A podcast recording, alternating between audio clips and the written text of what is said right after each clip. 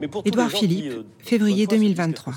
Ben, je crois que c'est utile de dire qu'en effet, une alopécie, c'est quelque chose qui peut se déclencher euh, très jeune euh, ou très vieux, que c'est une perte de la pilosité, que ça n'est ni douloureux, ni dangereux, ni contagieux, ni grave, que j'en souffre, j'en souffre à 52 ans.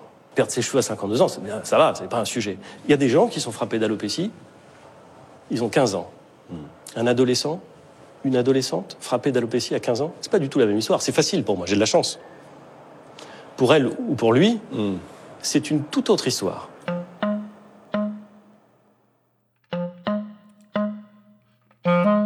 « 2% de la population mondiale a eu, a ou aura une pelade. En général, un trou dans le cuir chevelu ou la barbe qui disparaît en quelques mois.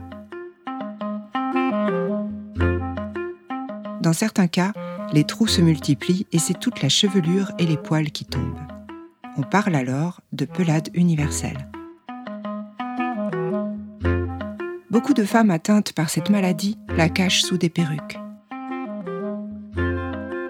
Comment vivent-elles sans cheveux, sans cils, sans sourcils?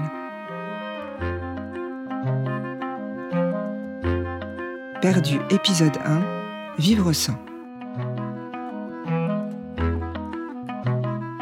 Morgane et Mélanie sont atteintes de pelade universelle. Chacune a dû apprendre à se reconstruire une identité. Quand j'étais jeune, jeune, en sixième, euh, j'ai commencé à avoir des, petits trous dans la tête euh, au niveau de l'arrière du crâne. Donc comme j'étais jeune, je faisais des colonies de vacances, etc. Euh, mes parents pensaient que c'était des trous dus aux produits pour les poux, parce que je me souviens avoir eu des poux en colo. Et bon, c'était pas plus, pas plus inquiété que ça. Euh, ça avait repoussé. Et en fait, quand je suis rentrée en seconde, ou même fin seconde, euh, j'ai recommencé en fait à avoir des trous, mais là un peu partout sur la tête. Et au fur et à mesure, bah, ça s'est tombé euh, en totalité. Bon, malheureusement, je peux pas. C'est assez étrange, mais je peux pas le raconter en détail parce que mon cerveau a, fait un blackout, donc je me souviens plus de, comment ça s'est passé. C'est-à-dire que je peux pas dire en combien de temps je les ai perdus. Je sais pas euh, si c'était en une semaine, en deux mois. J'ai aucun souvenir de comment c'est tombé. Je venais d'avoir mon premier emploi. J'étais partie m'installer en Normandie. Je me sentais assez seule et déracinée. Et puis bah, ça s'est pas étendu, ça a repoussé. Enfin, ça m'a pas alarmée en fait. Et donc en 2000, donc début 2014, euh, là, euh, je voyais que mes cheveux s'affinaient en masse, mais on m'avait dit ah l'accouchement, euh, il y a beaucoup de femmes qui perdent des cheveux. Du coup, en fait, ce qui s'est passé, c'est que j'ai commencé à perdre mes cheveux par poignée.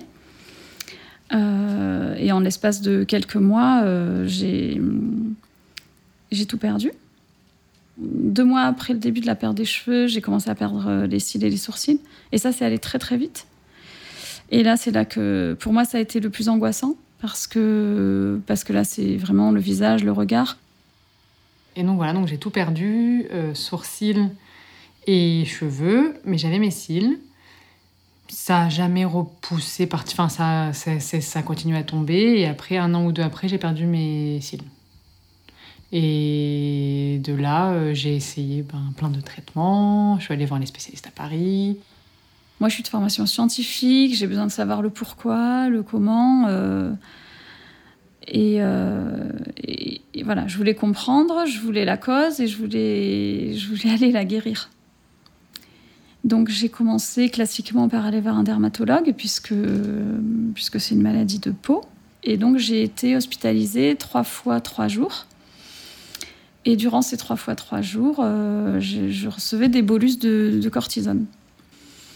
Mais euh, sur place, c'était j'avais l'impression d'être une bête curieuse. J'étais un cas à étudier. Donc j'avais des internes qui rentraient dans la chambre et qui m'observaient de la tête aux pieds, euh, alors que j'avais rien sur la tête et voilà, et qui me regardaient euh, sous toutes les coutures et sans jamais qu'on me dise rien. J'étais à l'hôpital, on m'a fait plein d'examens et, et, en fait ils ont tout de suite dit il y a des anticorps qui prouvent qu'il y a une maladie auto-immune.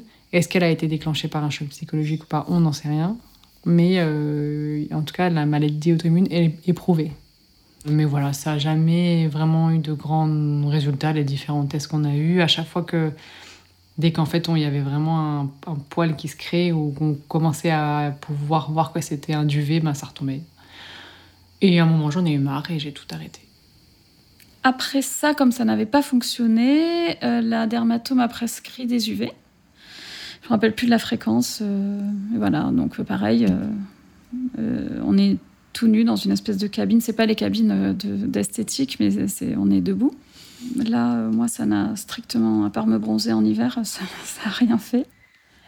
Et puis ensuite, euh, je me suis dit, vu que la médecine n'a pas de réponse, je vais chercher un peu ailleurs. Donc j'ai vu un psychologue, j'ai eu des enfin, voilà, je me suis payé des séances de psy. Je suis allée voir une, euh, une hypnotiseuse aussi, deux, trois séances d'hypnose pour voir peut-être que dans l'inconscient, euh, voilà. Je suis allée voir une psychogénéalogiste euh, j'ai fait beaucoup d'acupuncture. Ensuite, je me suis intéressée au côté nutrition. Je me suis dit, mais en fait, peut-être que ça vient de. Parce que je me suis demandé ce que c'était que l'immunité. Et l'immunité, elle, est, euh, elle est générée au niveau des intestins. Donc, je me suis dit que peut-être euh, sur la perméabilité intestinale, il y avait des choses à creuser. Peut-être qu'il fallait que j'arrête le gluten, que j'assimilais pas bien les, les minéraux. Peut-être que j'avais des carences. Donc j'ai essayé comme ça plein de choses pendant bien deux ans. Euh, j'avais un magnétiseur aussi. Et j'en avais marre d'entendre une phrase, c'était je peux rien pour vous. Ça, c'est un peu un, voilà, un coup de massue en fait, parce que euh, je mets plein d'espoir dans, quelque chose, donc euh, de l'argent, du temps. Moi, j'avais quand même mon fils qui était tout petit encore à cette époque, et, ce temps-là, je le passais en dehors de chez moi à courir des médecins, des rendez-vous. Euh, et, pour toujours entendre des gens qui étaient euh, finalement démunis. Donc euh, voilà, j'avais l'impression que je devais réparer tout ça et que j'allais guérir et je, je, me couchais toujours en me disant allez, tu, en fait ton corps il sait, il sait faire, tu forcément on revient à un état entre guillemets normal. quand on a un rhume, notre corps il, sait aller trouver les ressources, nous guérir, et on serait, un jour, on est guéri d'un rhume. Et, comme ça, de plein de maladies. Donc, en fait, j'avais ça en tête que, que c'était pas irréversible. J'ai je me suis longtemps posé la question, même toute ma famille, hein, on s'est longtemps posé la question est-ce que j'ai vécu quelque chose de traumatisant qui fait que je m'en souviens pas? Est-ce qu'il y a. Enfin, qu'est-ce qui a pu me traumatiser? On n'a pas spécialement n'y a pas d'événements à ce moment-là qui ont fait que que ça aurait pu enfin ou alors on on le voit pas comme un événement grave mais pour un enfant c'était grave hein, on n'en sait rien j'ai j'ai fait beaucoup j'ai essayé de faire de l'hypnose pour essayer de voir si je me souvenais de choses euh, mais j'ai pas été jusqu'au bout. J'ai fait de l'EMDR et ça m'a fait beaucoup de bien. Et du coup je, pense que je le saurai jamais. Parallèlement à ça, il y a eu toute la recherche sur le sur l'esthétique qui était éprouvante aussi parce que forcément, euh, alors ça quand ça arrive pour le coup au niveau du de l'estime, euh, j'allais dire de, l'image de soi plutôt, ça a été terrible. J'avais besoin de me cacher. J'ai écrit à mes amis en leur disant que je ne, reverrai, je ne les reverrai plus. Je voulais plus revoir personne en fait. Je voulais pas que les gens me voient avec euh, la, nouvelle, euh, nouvelle image que, que j'avais, que je véhiculais. Je, je l'assumais pas du tout. Ça a été terrible parce qu'au début, donc, je mettais un foulard. Et puis, c'est mon père un jour qui m'a dit Mais en fait, il faut que tu mettes une perruque maintenant. C'est d'un air de dire Il faut que tu franchisses cette étape-là. Moi, je voulais tellement pas y croire. Je me disais Mais ça va revenir, ça va revenir. Donc, euh, je, je me disais, ben, euh, j'ai pas besoin d'aller jusque-là. Non, c'est pas possible parce que c'était accepté, en fait, euh, encore plus. Donc, j'ai commencé à chercher les perruques et là, c'est un enfer parce que. donc, c'est évidemment très orienté vers les femmes qui ont des cancers.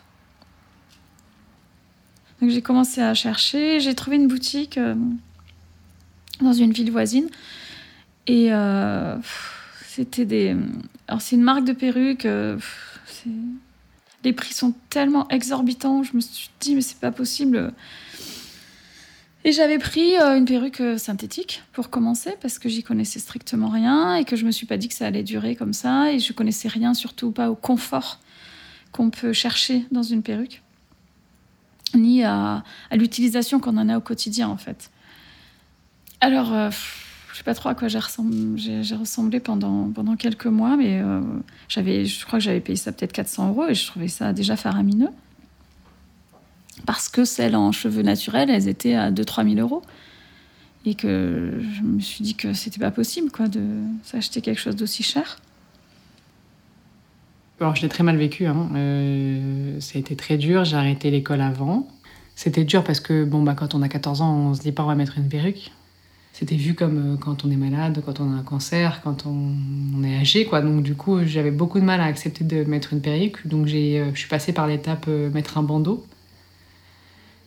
Euh, donc j'ai mis un bandeau euh, sur ma tête, quoi. Enfin, j'ai fait comme un foulard. Euh, bah après, c'était pas non plus la super époque parce que c'était les années où ils interdisaient le voile dans les espaces. donc c'était le combo. Donc on m'a beaucoup embêté sur ça. parce que c'était soit on pensait que je mettais le voile et donc du coup on me faisait des réflexions, soit on pensait que j'étais malade parce que j'avais un cancer, donc c'était un peu compliqué. Euh, et voilà, et après j'ai décidé de, un an ou deux après de, de commencer à accepter à mettre des perruques.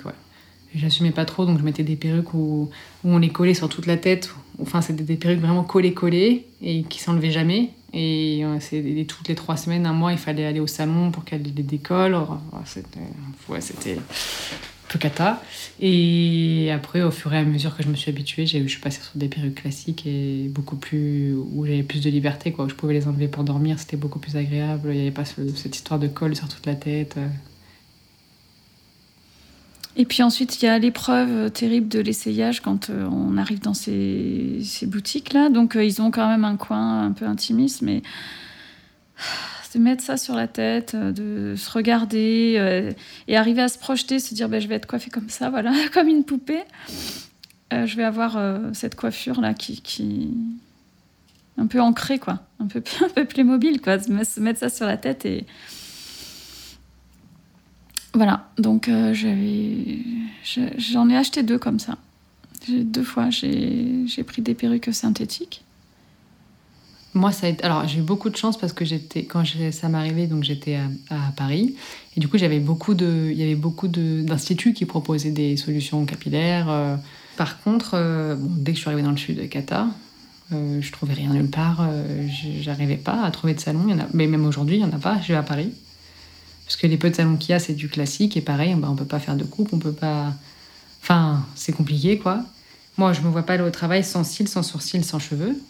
Sinon, euh, mais même euh, pour un entretien, euh, c'est on arrive, on dit quoi Il y a les malades. S'il y a des clients, ça fait quand même un peu bizarre. pour être, enfin pour se rentrer dans le moule, on est obligé de, faire tout ça. Donc tatouer les sourcils, de trouver des perruques, et en fait, ça coûte très cher et on n'est pas remboursé, enfin ou très peu remboursé. Mais même là, là je sais, enfin la nouvelle loi, moi, ça m'a rendu folle où ils, limitent le plafond. Et j'ai envie de leur dire, mais vous, avez, vous êtes déjà rentré dans un salon de, perruques pour comprendre les prix et pour savoir la réalité.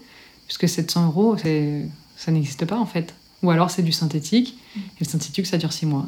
Si tu le mets tous les jours, enfin en tout cas moi comme je le porte, ça me dure 6 mois, 8 mois. Je sais pas qui peut se payer euh, une perruque à 2000 euros. Moi j'ai mes parents qui m'ont aidé financièrement. Une fois j'étais chez un médecin pour demander le renouvellement de ma perruque, donc je lui demande juste l'ordonnance. Et elle me dit Ah bon, euh, parce que ce que vous avez sur la tête, euh, c'est pas bon? Je dis, ben, en fait, ça s'use, ça fait euh, un an, un an et demi que je l'ai. Euh, c'est un bonnet, c'est cousu, c'est euh, des élastiques. ça s'use en fait. Les cheveux, ils partent aussi quand on brosse, quand il y a du vent, quand on les lave. En fait, je trouve ça injuste qu'il y ait des... que nous, on soit pas pris en compte, quoi. Parce que ben, c'est de l'esthétique. Sauf que, ben. J'ai jamais vu personne, par exemple, au gouvernement, venir travailler sans cheveux, sans sourcils ou sans cils, quoi.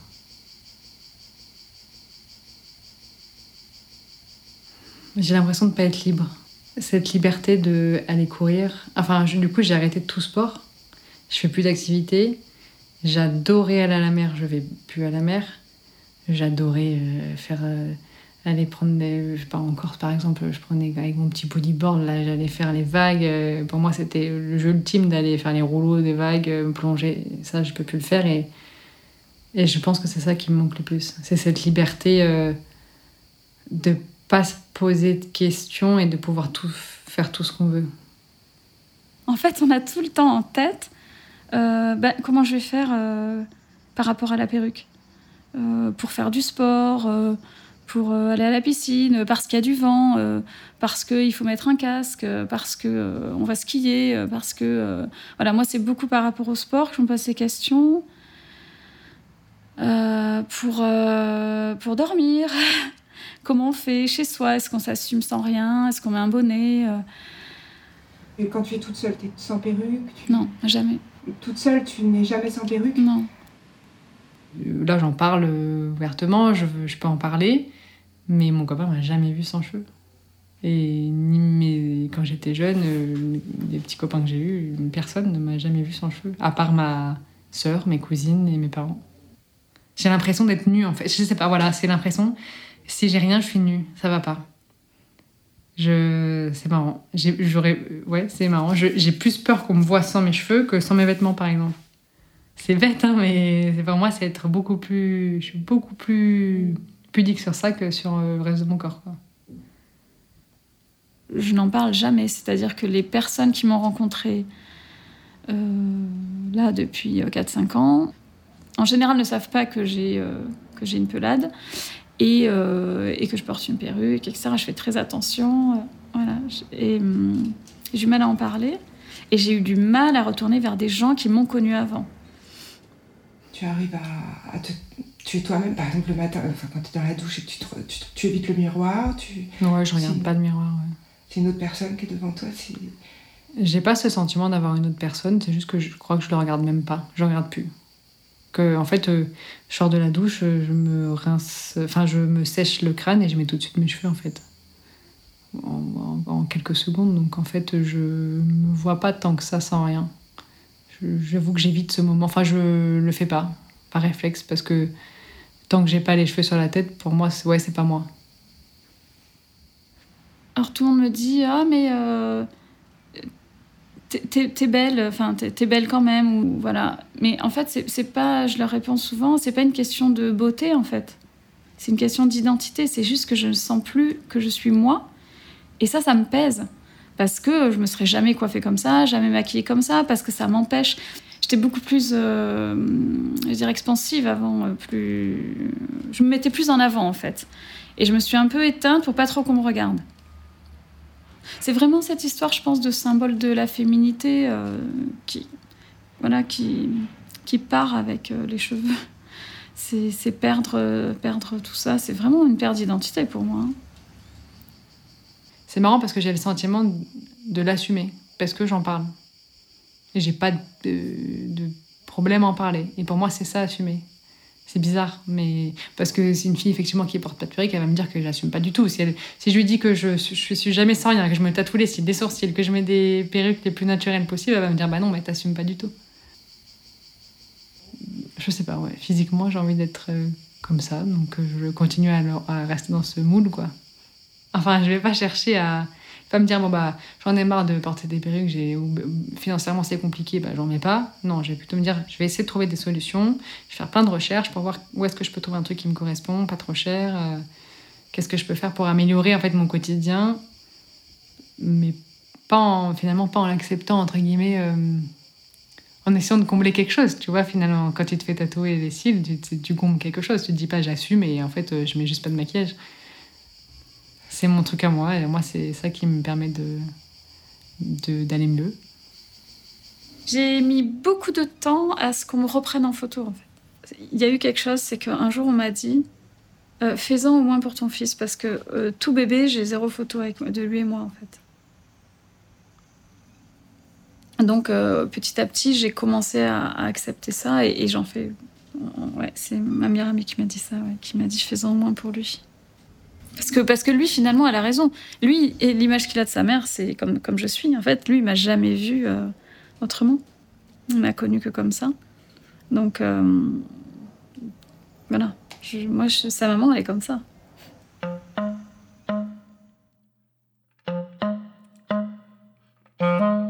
Morgane et Mélanie ont trouvé des solutions pour vivre sans leurs cheveux. Dans l'épisode 2 de Perdu, nous découvrirons comment d'autres femmes se battent pour vivre avec la maladie.